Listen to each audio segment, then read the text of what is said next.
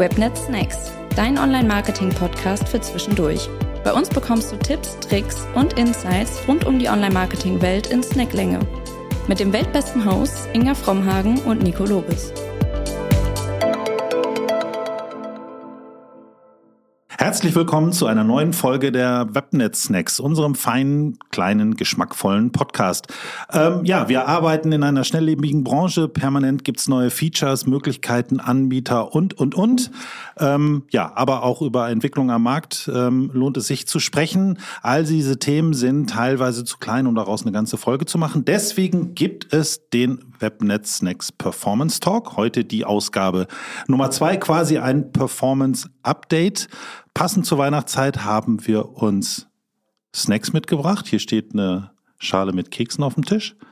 Ähm, genau, und damit wollen wir starten. Ähm, ja, wir haben drei Themen im Gepäck. Äh, einmal das Meta-Abo-Modell. Ähm, ja, warum, warum gibt es das überhaupt? Was hat das für Auswirkungen speziell für uns im Performance-Bereich? Dann gibt's seit einiger Zeit eine, wir haben es mal Kooperationsoffensive von Amazon genannt. Äh, was genau passiert da und warum passiert das wahrscheinlich, zumindest so wie wir es von außen beurteilen können. Und das dritte Thema, was wir mitgebracht haben, Efficient Reach. Ähm, ja, wieder mal ein neues Kampagnenmodell, Warum gibt's das überhaupt? Was hat Google slash YouTube damit vor? Genau, mein Name ist Nico und ich verantworte bei Webnetz den Paid Media Bereich, also genau der Bereich, in dem diese Themen jährlich auf der Agenda landen. Ähm, jetzt habe ich die ganze Zeit von wir gesprochen. Ähm, ich sitze hier nicht alleine und verschlinge die ganzen Kekse, sondern wir teilen uns, vielleicht wenn wir fertig sind. Katharina ist mit am Start, ähm, war auch beim letzten Performance Talk mit dabei. Ähm, bei uns die strategische Leitung im Paid Media Team. Genau, Katharina kommt aus dem SEA, also erst operativ, dann als Teamleitung und mittlerweile strategische Leitung, wie gesagt, im Paid Media Team mit Schwerpunkt für Search, Display und Video. Herzlich willkommen und danke, dass du wieder mit am Start bist. Danke, Nico, für die Einladung. So, und bevor wir inhaltlich loslegen, ein ganz kurzer Hinweis ähm, in eigener Sache. Wenn ihr Lust auf regelmäßiges Online-Marketing-Futter habt, abonniert diesen Kanal alle 14 Tage versorgen wir ähm, euch mit neuem Wissen, mit neuem Input. Ähm, ja, alle möglichen Themen, die die Performance- und Online-Marketing-Welt so beschäftigen. So, damit kommen wir zum ersten Thema, das Meta-Abo-Modell. Ähm, Im Januar gab es ein EU-Urteil. Also die EU schaut sich ja so ganz genau an, was unter anderem die großen Digitalkonzerne so alles veranstalten. Das Thema Datenschutz ist ein ziemlich großes und es gab halt ein Urteil, ähm, wo gesagt wurde, die Praktik, die Meta so an den Tag legt, dass man halt als Nutzer wählen kann, ob man getrackt werden möchte oder nicht, ist irgendwie nicht so richtig datenschutzkonform und es wurde eine Strafe verhängt und ähm, darauf musste Meta in irgendeiner Art und Weise reagieren. Ähm, dann gab es im Sommer ein, ja, eine Ankündigung aus Norwegen, dass die dortigen Datenschützer ähm, datengestützte Werbung einfach mal komplett verbieten wollten. Also da war die Bude am Brennen für Meta.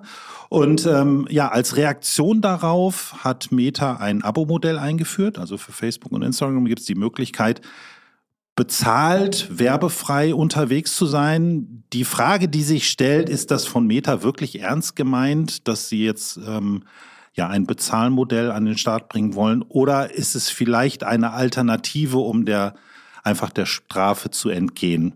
Diverse Zeitschriften machen das ja auch. Es gibt halt eine Bezahlschranke. Entweder bezahlst du, dann kannst du die Inhalte lesen, ohne ähm, Werbung zu bekommen, oder du stimmst halt der Datennutzung zu, dann kriegst halt Werbung ausgespielt. Das ist die Frage, die können wir gar nicht beantworten, sonst würden wir nicht den Webnet Snacks Podcast machen, sondern mal Meta arbeiten. Aber wir können uns natürlich unsere Gedanken darüber machen. Also, Katharina, was genau steckt überhaupt dahinter? Ja, also natürlich ist das einfach nur eine Reaktion von Meta auf die 390 Millionen Euro, die sie zahlen mussten. Das muss man sich mal auf der Zunge zergehen lassen. Ähm, Anfang des Jahres kam das Urteil, also 390 Millionen Euro. Das ist schon eine Hausnummer. Eindeutig. Ähm, also ja, die Lösung war das Abo-Modell. Es gibt auch sonst ja keine andere Lösung, außer halt ähm, die personalisierte Werbung wegzulassen. Und das können wir uns ja alle vorstellen, dass das keine Lösung für Meta sein kann. Ähm, ja, wenn man das Abo abschließt, bekommt man halt keine Werbung mehr angezeigt. Ähm, das Abo an sich kostet erstmal 9,99 Euro oder 12,99 Euro. Wenn man es übers Handy abschließt, weil Meta sich dadurch die Gebühren, die sie halt im Apple Store und im Play Store zahlen müssen, mit reinholen. Also deswegen ist es halt noch ein Unterschied, ob man es übers Desktop oder Mobile abschließt. Ähm, und ähm, ja, es wird aber teurer werden ähm, nächstes Jahr. Also erstmal zahlt man halt diese 10 bis 13 Euro für alle verknüpften Konten. Man kann ja halt ähm, quasi ein Oberkonto haben und darunter mehrere Konten. Und ab nächsten Jahr muss man dann sogar noch mehr zahlen. Ähm, es wird auf jeden Fall sehr viel teurer werden. Ähm, das hat wahrscheinlich jeder im Feed gesehen. Ähm, ich wurde auch bei mir, also man ist ja, wenn man im Online-Marketing und in diesem Internet arbeitet, ist man ja automatisch Experte in der Familie und wird dann angerufen, hm, Mäuschen, ich habe hier was stehen, sage ich da ja oder nein? Ja, nee, sag natürlich nein, weil 10 Euro im Monat für die Nutzung einer App ist schon ganz schön happig und man bekommt da halt ähm, ja keine coolen Videos oder Filme zu sehen. Und so ist, glaube ich, auch bisher die ähm, ja, diese Anmeldedaten fürs Abo-Modell. Es gibt natürlich keine offiziellen Daten von Meta dazu, aber es gab so inoffizielle Umfragen, zum Beispiel auf LinkedIn ähm, von diversen Accounts und 99 äh, Prozent haben gesagt, dass sie dieses Abo-Modell nicht abschließen werden oder auch noch nicht abgeschlossen haben und auch nicht in Zukunft abschließen möchten. Also die Zahlbereitschaft ähm, für Facebook und Instagram ist relativ gering, ähm, was uns Werbetreibende natürlich freut, weil keine Sorge, Meta-Werbung ist nicht tot. Totgesagte leben länger. Ähm, mit diesem Coup hat sich halt Meta quasi rausgewunden aus einer erneuten Strafe. Ähm, die meisten Leute werden halt anklicken, dass sie dann lieber doch personalisierte Werbung bekommen möchten. Ähm, wichtig für uns beziehungsweise für die Werbetreibenden ist halt, dass wir und keiner unserer Kunden ähm, das Abo-Modell abschließt, weil Meta dann natürlich sagt, naja gut, wenn du keine personalisierte Werbung mehr sehen willst, darfst du halt leider auch keine mehr schalten. Ob das jetzt tatsächlich so gewollt war oder ein Bug, da können wir auch nur spekulieren. Ähm, also ich habe gestern mit einer Kollegin gesprochen, die meinte, nee, also das kann so nicht gewollt sein. Ähm, ja, aber keine Sorge, wenn ihr mit fünf Leuten in eurem Werbekonto unterwegs seid und eure Kollegin hat aus Versehen das Abo-Modell ähm, abgeschlossen, dann schmeißt die Kollegin halt aus dem Werbekonto raus und ihr könnt wieder Werbung schalten. Das geht, man muss nicht ein völlig neues Werbekonto anlegen und eure Kampagnenhistorie ist weg oder ähnliches. Ich habe gerade ein bisschen Angst gekriegt, dass du sagst, wenn die das Abo-Modell abgeschlossen hat, dann schmeißt du einfach die Kollegin raus aus dem Werbekonto.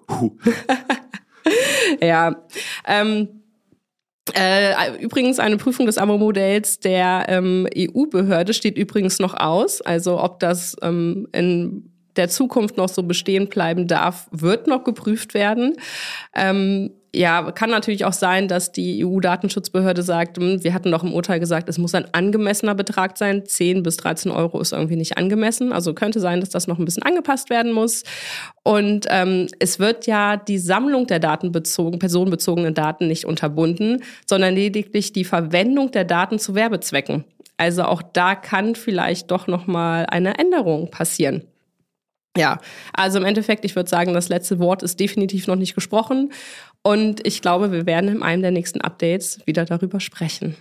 Gibt es denn in den Konten selber irgendwelche Auswirkungen? Also du hast gerade gesagt, wenn einer der Nutzer in den Konten quasi das Abo-Modell abgeschlossen mhm. hat, wird es für, das ganze, für das ganze Werbekonto ein bisschen schwierig, beziehungsweise unmöglich, dort Werbung zu schalten. Aber mal angenommen, keiner hat das Abo-Modell abgeschlossen, Werbung wird ganz normal geschaltet. Gibt es irgendwelche Reichweiteneinschränkungen, die wir schon sehen, oder ist der Anteil derjenigen, die das Modell abgeschlossen haben, so gering, dass es eigentlich noch überhaupt gar keine Auswirkungen hat? Genau, es hat eigentlich gar keine Auswirkungen. Also wie gesagt, diese inoffiziellen Umfragen, ähm, wo nur ein Prozent der Nutzer angegeben haben, dass sie dieses Abo-Modell abschließen, ähm, da, das würden wir mit unterschreiben. Also wir sehen keinen Reichweitenrückgang oder ähnliches. Okay, also alles bleibt noch beim Alten. Im Moment mhm. ist es noch so ein politisches Hin- und Hergezerre Mal gucken, ja. wo es genau hingeht. Ich glaube, die Würfe werden neu gemischt, falls der Betrag wirklich nur so ein, zwei Euro sind oder ähnliches. Das, was vielleicht auch viele für eine Cloud für ihre Bilder zahlen oder ähnliches, das könnte ich mir schon vorstellen. Aber so 10 Euro, was eher so in Richtung Netflix geht, das ist einfach zu krass. Die Zahlungsbereitschaft ist nicht mehr da von den Nutzern. Okay. So, bevor wir zum zweiten Thema kommen, ein kleiner Werbeblock, der muss einfach sein beim kostenfreien Podcast-Angebot. Äh, Wer Lust auf noch mehr ähm, ja, Online-Marketing-Wissen hat, wer seinen Wissensdurst stillen möchte. Ähm, es gibt haufenweise Webinare zu unterschiedlichsten Themen, alles kostenfrei. Schaut einfach mal auf unserer Seite vorbei. Dort gibt es auch einen Blog mit ähm, ja, unendlich viel Inhalten, die regelmäßig aktualisiert und erweitert werden. Alle Infos dazu findet ihr in den Show Notes, also einfach reinklicken, Wissen tanken und go. So, kommen wir zum zweiten Thema. Ähm, das Zentrum dieses Themas ist Amazon, dem einen oder anderen wahrscheinlich bekannt als Shopping-Plattform, ähm, wo man so sein Konsumebedürfnis stehlen kann. Viel von dem, was Amazon so gemacht hat, zentrierte sich in der Vergangenheit auf die Plattform selber. Jetzt hat äh, Amazon aber angefangen, Kooperationen zu starten. Ähm, und auch es ging relativ Schlag auf Schlag. Also erst hat man gar nichts davon gehört und plötzlich war dann, äh, wurde dann verkündet, es gibt eine Kooperation mit Meta. Dann kurz danach gab es eine mit Snapchat. Jetzt gibt es noch eine ähm, mit Hyundai. Ähm, diese Kooperationsankündigung und das, was da so hintersteckt, ob es Gamechanger sein werden, wird sich noch rausstellen, aber sie haben auf jeden Fall das Potenzial, einiges umzukrempeln. Genau, da wollen wir uns einmal ganz kurz drüber unterhalten, was versteckt sich überhaupt dahinter, ähm, was bezweckt Amazon vielleicht damit und ähm, eigentlich sind es zwei verschiedene Kategorien von Kooperation. Die eine, da könnte man die Kooperation mit Meta und Snapchat zusammenfassen. Die sind irgendwie vergleichbar, auch wenn sie sich vielleicht im Detail ein bisschen unterscheiden. Aber von der Zielsetzung, von der Idee dahinter kann man sie, glaube ich, schon in einen Topf schmeißen. Was bedeutet das im Detail? Was verbirgt sich dahinter? Ja, fangen wir mal an mit der ersten Kooperation Amazon und Meta, beziehungsweise direkt auch mit der zweiten Amazon und Snapchat. Das ist so ein bisschen die gleiche Kategorie. Ähm, Im November hat Amazon verkündigt, beziehungsweise Meta, dass sie zusammen kooperieren. Das heißt, man kann im Meta-Konto ähm, einmalig das Amazon-Konto verknüpfen und dann aus der Meta-Werbung heraus, also bei Instagram und Facebook zum Beispiel, direkt ähm, das Produkt kaufen, ohne sich auszuloggen oder nochmal neu einzuloggen, die Plattform zu wechseln, die App zu wechseln oder ähnliches. Also man sieht ein Produkt und das kennen wir bestimmt alle, wenn man irgendwie bei Facebook unterwegs ist, so eine schöne Carousel-Ad sieht mit einem Kleid oder ähnliches, dann klickt man drauf und dann ist das nicht mehr verfügbar. Oder das ist irgendwie ähm, in der falschen Farbe, falsche Größe oder ähnliches. Ähm, das soll dadurch auch einmal revolutioniert werden. Man sieht direkt in der Erwerbung die Verfügbarkeit, ähm, wie lange die ähm, Lieferzeit ist, ähm, ja, Preis sieht man jetzt auch schon, aber noch ein bisschen mehr Produktdetails. Das alles ohne halt auf ähm, Amazon wechseln zu müssen. Und das ist schon für den Nutzer eine kleine Revolution, würde ich sagen. Also mich persönlich freut das natürlich sehr. Ähm, aber ich denke auch für uns als Agentur hat das einen relativ großen Hebel. Also Meta erhofft sich dadurch natürlich mehr Anzeigenklicks, also mehr Werbeeinnahmen und bessere Conversions, während Amazon natürlich mehr Produkte verkaufen möchte, gerade bei der Kooperation mit Meta. Ähm, und ähm, ja, sie haben mehr Möglichkeiten im Targeting. Man ist ja gerade bei Facebook ein bisschen eingeschränkt im Targeting, ähm, Conversion Tracking Zeitraum bzw. Conversion Tracking Fenster ist ja ähm, wird ja immer kleiner und ähm, so können halt offiziell Meta und Amazon ja, die Daten quasi, die Cookies austauschen, wissen mehr über den Nutzer. Man bekommt quasi bessere Werbung, ähm, zielgerichtetere Werbung und ähm, ich glaube, so die einzigen Leute, denen die Haare zu Kopf stehen, sind die Datenschützer. Zweite Kooperation, die ähnlich ist, ist die Kooperation von Amazon mit Snapchat, wurde auch im November verkündet. Ja, was ist Snapchat überhaupt? Das ist eine Foto-App, bekannt für sehr nette Filter, zum Beispiel Hundeschnauzen. Und wer sich wundert heute, wir haben drei Hunde bei uns im Büro in der Etage, also falls das ein oder andere Bellen kommt, ähm, wir sind ein sehr ähm, tierliebes Team. Ja, also Snapchat war die erste App, die auch nur alles ähm, temporär verfügbar gemacht hat. Ähm, auf den Zug ist Instagram ja dann später auch aufgestiegen. Also ein Modell, was Sinn gemacht hat. Bei der Kooperation ist es jetzt so, natürlich, man kann direkt in der App Snapchat ähm, einen Kauf bei Amazon tätigen. Es sind jetzt auch noch nicht alle Produkte verfügbar. Es sind ähm, nur wenige Produkte erstmal. Also Amazon und Snapchat testen das aus. Sie hatten übrigens schon mal einen Test und zwar konnte man Brillen mittels Augmented Reality ähm, anziehen und anprobieren. Also auch ein total logischer Schritt eigentlich. Ähm, das macht total Sinn, dass man das direkt in Snapchat machen kann, sich anguckt, was gut funktioniert, was gut zu einem passt und ähm, die Brillen dann quasi sich auf Probe nach Hause schicken lassen und später dann kaufen. Ähm, ja, Vorteil ist natürlich wieder als Nutzer, man sieht die Echtzeitpreise, ähm, wie lang der Versand der Produkte ist, ähm, ob das noch vor Weihnachten ankommt zum Beispiel. Ähm, und das Targeting ist auch wieder ähm, um Längen besser, als wenn die Plattformen es äh, alleine quasi machen. Amazon erhofft sich durch die Kooperation mit Snapchat auch eine Verjüngung der Zielgruppe. Du hast zwar vorhin gesagt, dass super viele Nutzer ihre Produktsuchen auf Amazon starten. Sie verlieren natürlich aber auch ein bisschen Nutzer, die ähm, eher im so also in den sozialen Apps suchen. Stichwort Social Search. Schwieriges Wort. Ähm, und durch diese Kooperation wollen sie halt ein bisschen mehr wieder ähm, Richtung Generation Z gehen. Ja, und Snap, Snapchat hat sicher vor allem ähm, finanzielle Vorteile daran und halt ja mehr Werbekunden, weil das ist bisher recht rar gesät dort.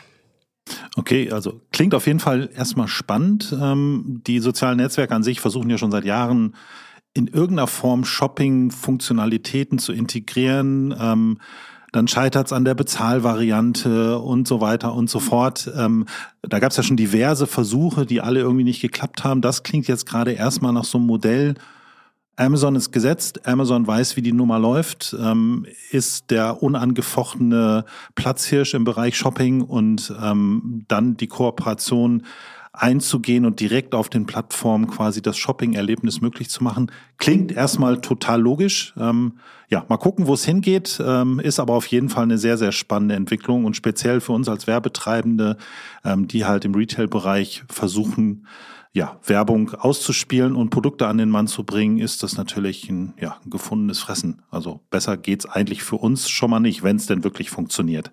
Ja, das stimmt. Die dritte Partnerschaft mit Hyundai ist anders. Ähm, also Hyundai ist kein Social Network. Man wird jetzt wahrscheinlich nicht beim Autofahren übers Navi irgendwelche Produkte kaufen können. Das ist gar nicht der Hintergrund. Ähm, was ist der Hintergrund? Was verbirgt sich hinter dieser Kooperation? Ja, ähm, das ist Partnerschaft Nummer drei quasi. Ähm, auch im November verkündet worden und ich dachte erst, das wäre ein April-Scherz, als ich das gelesen habe. Aber nein, es ist kein Scherz. Bei Amazon kann man bald Autos online kaufen. Also man konnte sie bisher sogar auch schon anschauen. Es gab eine Art Showroom und ähnliches. Ähm, jetzt kann man bald ähm, Hyundai-Autos ähm, bei Amazon kaufen. Es gab das ja in der Vergangenheit aber eher als Fake-Geschichten öfter mal, dass es so ganz hochpreisige Produkte gab, wo man eigentlich dachte, gut, da kaufe ich ja, das, das kaufe ich jetzt nicht auf Amazon, da mhm. gehe ich in den Laden und probiere das aus und dann kaufe ich das für zigtausende von Euros. Äh, aber das Ding ist jetzt wirklich ernst gemeint. Ja, ja, das wird kommen, auf jeden Fall. Beziehungsweise, ja, es ist schon verfügbar, natürlich noch nicht in Deutschland. Ähm, ist ja meistens so auch dem, bei den beiden vorangegangenen Kooperationen wird das erstmal in den USA getestet, aber möglichst schnell nach Deutschland ausgerollt. Das werdet ihr natürlich auch wahrscheinlich auf unserem Instagram-Kanal dann lesen können. Ähm, bei Hyundai ist es jetzt so, dass äh, die Kooperation auch noch ein bisschen weitergeht. Also man kann bei Amazon die Autos dann kaufen und sich konfigurieren.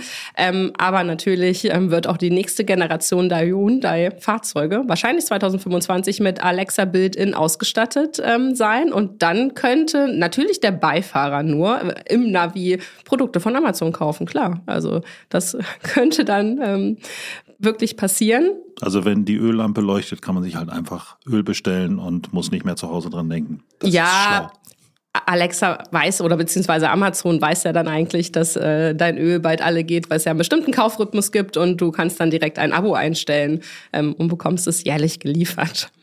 ja, Hyundai stellt auch alle lokalen ähm, Anwendungen auf Amazon Web Services um, also in Richtung Cloud Computing.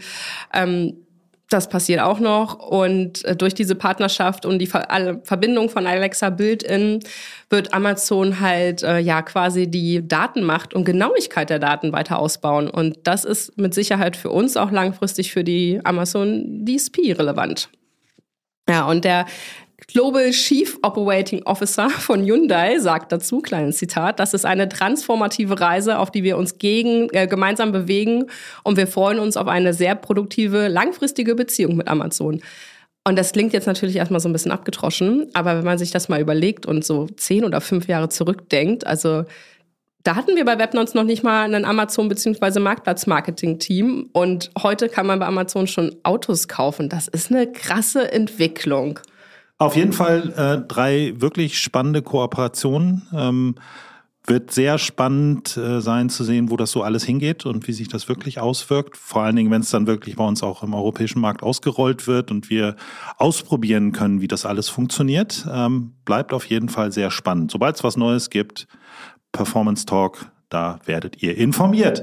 Das dritte Thema, Efficient Reach. Ähm, ja, es ist quasi wieder so ein Buzzword, was ähm, Google slash YouTube sich ausgedacht haben, ähm, ja, um damit quasi ein neues Kampagnenformat, eine neue Kampagnenart zu launchen. Ähm, Genauso wie in dem vorherigen Thema die Kooperationen einiges am Markt verändern können, ähm, ist es die Idee von Google, ist es die Idee von YouTube, in die ähnliche Kerbe zu schlagen, also mit einem neuen Kampagnenformat in dem Bereich einiges umzudrehen, Erzähl uns mehr darüber. Was, was verbirgt sich hinter diesem Buzzword? Was soll das? Was kann das? Was wird das auswirken? Ja, also so genau können wir das noch nicht absehen, was das ähm, für Auswirkungen hat. Aber äh, ein netter lieber Kollege sagte gestern, das hat Wumms dahinter. Also da könnte eine Menge passieren und es ist spannend, äh, bei dieser Reise jetzt dabei zu sein. Efficient Reach ist ganz einfach erstmal eine ja, neue Kampagnenart, die man im Google Ads Konto einstellen kann. Ist auch schon aus der Beta raus, also müsste alle für alle für, von euch verfügbar sein. Ähm, es ist eine Kampagne, die auf dem CPM-Modell basiert. Ähm, also Maximierung der Impression ist eigentlich das Ziel und damit passt es vielleicht nicht so richtig zum Performance-Update, würden einige jetzt meinen, weil ähm, Natürlich lieben wir im Performance-Team auch ähm, ja, Kampagnen mit einem CROAS oder ähnliches, aber CPM-Kampagnen machen ja auch gerade im höheren Funnel auf jeden Fall mehr Sinn. Und ganz cool ist, dass man mit ähm, mehrformatigen Videoanzeigen mehr einzelne Nutzer erreichen kann. Also ja, man hat quasi eine effiziente Reichweite zu einem ähm, kostengünstigeren CPM, so die Versprechung von Google. Gibt natürlich dann auch immer schöne ähm, Case Studies dazu mit großen Werbetreibenden. Und ähm, meistens ist es tatsächlich aber so, wenn man so eine neue Kampagnenart ähm, auch mal schnell umsetzt und jetzt nicht ein halbes Jahr wartet, bis es mehrere Leute getan haben, dass ähm, es wirklich gute Ergebnisse erzielt, wenn man schnell auf den Zug aufspringt. Also man kann halt mehrere Formate in einer Kampagne kombinieren, ähnlich wie zum Beispiel bei PMax oder Demand Gen auch. Und ähm, auch mehrere ähm, Werbeformen kombinieren. Ähm, man kann aber halt nicht auf Webseiteninteraktion optimieren oder ähnliches. Also es ist keine Video-Action-Campaign damit überhaupt nicht vergleichbar. Warum? Weil wir zum Beispiel auch in Zukunft auf ähm, Google TV verfügbar sein können und das ist halt nun mal ja wie eine Fernsehwerbung. Da wird der Nutzer nicht unbedingt auf die Webseite gehen oder ähnliches. Heißt aber auch, man braucht ja coole Creatives. Creatives werden immer wichtiger. Ich glaube, das Thema zieht sich auch so ein bisschen durch. Das hatten wir auch im ersten Performance-Update schon. Also man muss den Nutzer innerhalb der ersten Sekunden erreichen, ähm, halt einen kleinen Spannungsbogen aufbauen, der aber nicht so lang wie bei der Fernsehwerbung sein darf. Ja, ähm, ich denke wirklich, da kommt noch was Großes auf uns zu, was aber gerade halt noch in den Kinderschuhen steckt. Ähm, Vorteil oder weiterer Vorteil ist, dass das Kampagnen-Setup ein bisschen reduziert werden kann. Also man braucht nicht mehr mehrere Kampagnenarten machen, sondern hat eine Kampagne, und das hat einen sehr großen Vorteil beim Frequency Capping. Also das kennt wahrscheinlich auch jeder von euch, dass man dann doch des Öfteren mal, wenn man erstmal so in einer Zielgruppe gelandet ist von einem, von einer großen Brand, dass man mehrere Videos zugespielt bekommt, beziehungsweise des Öfteren ähm, und das ist halt nicht mehr wirklich effizient, wenn man ähm, ja im Bumper-Ads und ähnliches, ähm, also überall quasi diese Werbung ähm, gezeigt bekommt. Ähm, und in diesem, mit so einem Kampagnen-Setup kann man das Frequency Capping halt wirklich gut im Zaun halten und sagen, dass man den Nutzer nur fünfmal in der Woche ansprechen möchte oder ähnliches. Und ziemlich sicher machen das viele große Werbetreibenden. Klar, die landen auch als erstes in so einer Beta. Lange Zeit haben wir zumindest für YouTube-Werbung nur mit horizontalen Videos gearbeitet. Ähm, jetzt brauchen wir auch vertikale Videos, wie auf anderen Plattformen auch. Ihr kennt das schon von Instagram und Co. und TikTok. Also fügt unbedingt vertikale Videos hinzu, beziehungsweise produziert vertikale Videos, um auch wirklich alle Kampagnenformate ausnutzen zu können. Okay, also auch da spannend, wie sich das alles weiterdreht. Ähm, ja, wie die großen Player versuchen, ja, die Zeit mitzugehen, neue Möglichkeiten zu finden, mehr zu automatisieren, mehr auf den Nutzer einzugehen ähm, und weniger das ja, das manuelle Doing sozusagen in den Vordergrund stellen. Ähm, ja, damit sind wir schon am Ende angekommen unseres kleinen äh, Performance Talks, Ausgabe 2. Ich möchte das mal ganz kurz zusammenfassen. Also wir haben über drei Themen geredet. Also einmal das Abo-Modell von Meta. Ähm, wahrscheinlich, so von außen betrachtet, versucht Meta durch das Abo-Modell erstmal den Kopf aus der Datenschutzschlinge zu ziehen.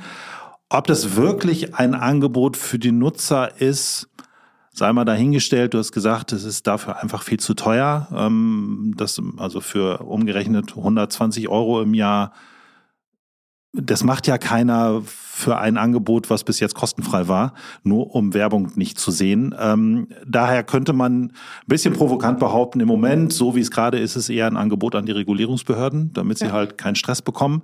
Ähm, ob sie am Ende damit überhaupt durchkommen, steht auch noch in den Sternen. Also auch das bleibt abzuwarten.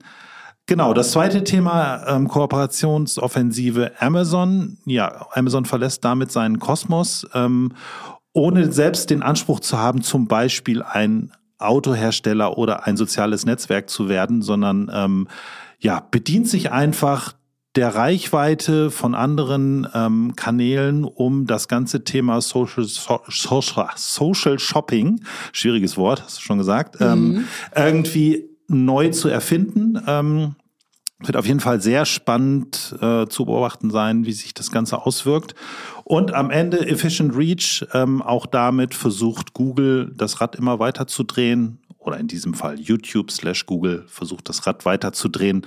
Auch da sind wir sehr gespannt drauf, wenn das, äh, das Kampagnenformat wirklich auch für uns verfügbar ist und wir es ausprobiert haben, wie es dann wirklich am Ende funktioniert. Aus Performance-Marketing-Sicht wieder spannende Entwicklung, äh, viele neue Möglichkeiten. Wir scharren schon mit den Hufen, dass wir es alles ausprobieren können. Und damit sind wir schon am Ende angekommen. Vielen Dank, dass du dabei warst. Vielen Dank, dass du so viele Infos mitgebracht hast. Und ja, ich hoffe, ihr konntet was mitnehmen, geht schlauer nach Hause, als ihr hergekommen seid. Wenn es euch gefallen hat, abonniert den Kanal für noch mehr Wissen über den Podcast hinaus. Schaut im Blog vorbei. Besucht unsere Webinare. Alle Infos dazu findet ihr in den Show Notes. Hat wieder Spaß gemacht. Danke, Katharina. Ja, gerne.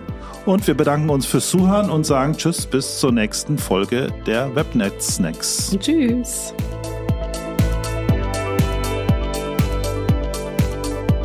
Fragst dich, wer Webnetz überhaupt ist? Gar kein Problem, hier kommt die Auflösung. Wir sind eine der führenden Digitalagenturen in Deutschland mit Sitz im wunderschönen Lüneburg.